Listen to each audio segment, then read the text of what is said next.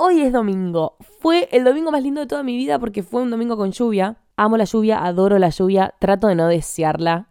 Esto se los conté una vez, como que trato de no, de no pensar tipo, uy, qué ganas de que, de que se largue a llover, de que haya una tormenta eléctrica, de quedarme tirada en mi casa con una manta, no sé qué. Trato de no hacerlo porque sé que, porque es la realidad, hay gente que está en la calle cagándose de frío, entonces nada, no lo deseo, pero cuando sucede, lo disfruto. Entonces hoy es domingo y llovió y fue bastante lindo. Y hoy también recibí noticias que tienen que ver con algo que yo todavía que no les comuniqué, pero sí les dije que les tenía noticias grandes. Así que eso vengo a comunicarles hoy. Sé que hay gente que todavía no lo sabe porque quizás no me siguen en Instagram. Y si lo sabéis, hacete el pelotudo y seguime la corriente. La noticia es que la radio Entre Nosotros, que es una radio por YouTube y Twitch que ya deben conocer, deberían conocer, em, básicamente se pasaron a Luzu, son un programa nuevo de Luzu, de Nico Quiato. Yo estuve el año pasado con ellos, tipo, formando parte del equipo, llevando mi, mi momento tipo, que es un momento como para llevar temas un poco más profundos a la mesa y charlar, lo que no significa que no nos caguemos de risa también, pero digo, como que yo tenía mi momento de llevar un tema quizás un poco más profundo, como filosofar un toque. Eso es lo que estuvimos haciendo el año pasado y este año los chicos se pasan al USU y en ese pase yo sigo estando como columnista, así que de ahora en más vamos a estar, creo que martes de por medio, no lo sé todavía, en un toque se los confirmo, voy a estar ahí en Luso. Así que estoy recontenta como podrán adivinar. Estoy contenta porque estoy enamorada de lo que hago y tipo seguir encontrando espacios que lo potencien es increíble. Como no sé qué tantas palabras más le puedo poner. Como que posta estoy muy feliz con lo que hago y con la repercusión y con ustedes y me siento cómoda conmigo misma y mi y todo, como que posta no va a ser difícil superar esto. Siempre pienso lo mismo, como bueno, ¿qué va a ser la siguiente gran cosa que me suceda? Siempre lo pienso. Y siempre pienso que no puedo superarme, pero al final la vida me termina sorprendiendo. Así que bueno, está bueno, está bueno tener ese mindset. Antes de seguir, bánqueme un toque porque acabo de subir una foto a Instagram y quiero responder los comentarios. Para ahora vuelvo. Listo. Eh, no, bueno, iba a fingir que sigo teniendo el hilo de la conversación, pero ya me olvidé por completo que estaba diciendo. Nada, que estoy feliz. Seguramente estaba diciendo eso. Estoy muy contenta, posta. Estoy cínicamente enamorada de lo que hago, así que lo voy a seguir haciendo. ¿Y? Bueno, eh, el episodio pasado. Ay, les encantó el episodio pasado. Tipo, fueron muy rápidos en apretar en el episodio pasado. Muchas gracias. Em, el episodio anterior, que se llamó El perfeccionismo es un freno, no un motor, en realidad surgió al mismo tiempo que este que estoy a punto de grabar. Tipo, nacen los dos de lo mismo. Básicamente ustedes me pidieron que haga un episodio sobre autosabotaje. Y yo, de una, tremendo. Entonces yo empecé a buscar como maneras de autosabotearse, ¿no? Como mecanismos que solemos tener, que son autosabotaje y quizás no nos damos cuenta bla, bla, bla. Entonces yo pensé en dos grandes maneras de autosabotearnos, que es el perfeccionismo y eh, la idealización. Idealizar personas, situaciones, épocas, ni idea, lo que vos quieras. Entonces yo dije, bueno, no voy a hacer un episodio con esos dos conceptos porque durará tres horas. Es mucho contenido para un solo episodio. Así que decidí dividirlo en dos. No es parte uno y parte dos, para nada. Si no escuchaste el episodio anterior, podés perfectamente escuchar este primero, no tiene una mierda que ver, solo que son maneras de autosabotearse. Sí, dicho eso, explicado eso, podemos ponernos a hablar sobre idealización, que creo que es algo que ustedes vienen escribiéndome desde el fucking día uno, la verdad, lamento no haberlo hecho antes, tipo, lamento no haber hablado de este tema antes. Em, no sé qué estaba esperando, tipo, no sé por qué. La verdad, no, no hay una razón en el orden de temas. Entonces, para mí, como hablamos hace un minuto, la idealización es otro de los tantos comportamientos que contribuyen al autosabotaje, tipo, sí o sí. Porque yo, yo a la idealización me la imagino gráficamente, como visualmente, me la imagino como vos viendo algo y tapando la mitad con, una mano. Tipo, ¿viste cuando te tapas un ojo y ves la mitad de la imagen, básicamente? Bueno, ver algo y tapar la parte que no te conviene. Para mí esa es la idealización. Tipo, hay algo que se esconde atrás de la mano, que es algo que vos no querés ver. Tipo, preferís idealizar la situación. ¿Por qué? Porque es mucho más fácil y te hace mucho más daño y es muchísimo más autosaboteante, no sé cómo se dice, em, ver solo lo bueno tapemos lo malo, total, me quiero hacer mierda y quiero pensar en esta persona, pensar que es perfecta y quiero pensar en que esta situación es perfecta y que mi vida así sería perfecta y si tuviese más plata, todo sería perfecto y si tal me daría bola, todo sería perfecto. lo cual es mentira, ¿no? Pero para mí idealizar es eso, es como tapar la parte que no te conviene ver. Hacerte la pelotuda, básicamente. O el pelotudo, perdón. Hacerte la pelotuda, tipo ver la parte que solo te conviene. En una persona, en una situación, en un momento de tu vida pasada. Para mí idealizar es pensar como chiquitos, es decir, tipo, uy, si tuviera esta persona en mi vida o si tuviera esta cantidad de plata sería feliz. Idealizar, pensar solo en la parte positiva de las cosas. Y una de las preguntas más frecuentes que recibo con respecto a este tema es cómo dejo de idealizar a una persona, básicamente. La he recibido esa pregunta, ¿eh? Como si la he leído. Incluso cuando pongo tipo, che, ni idea, me preguntas, charlemos un rato, lo que sea, siempre es tipo, ¿cómo dejo de idealizarlo?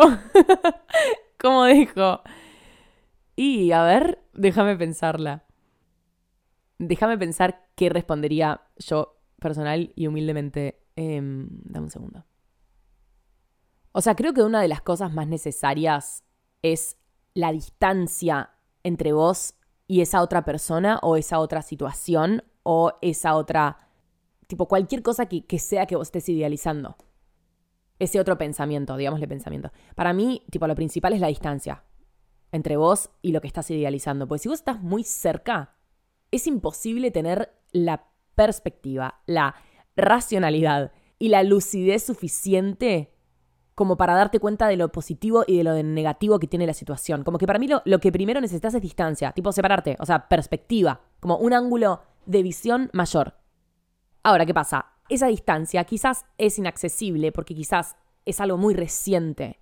Y yo creo que tipo, si hay algo que nos da perspectiva y si hay algo que nos permite separarnos de una situación para verla con otros ojos, es el tiempo, el paso del tiempo.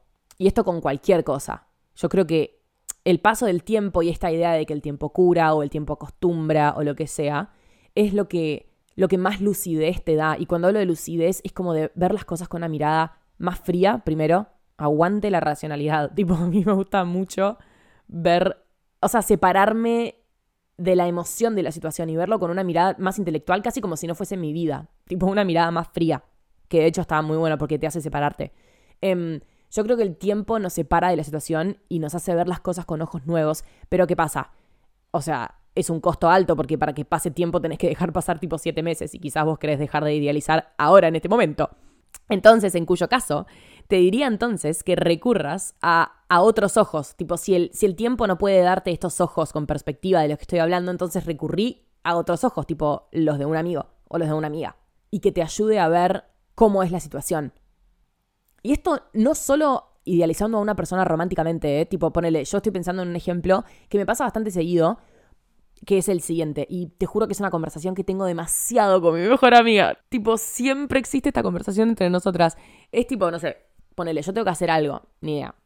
Un sábado durante el día, ¿no? Ponele que tengo un compromiso, llámese reunión familiar, llámese trabajo, llámese...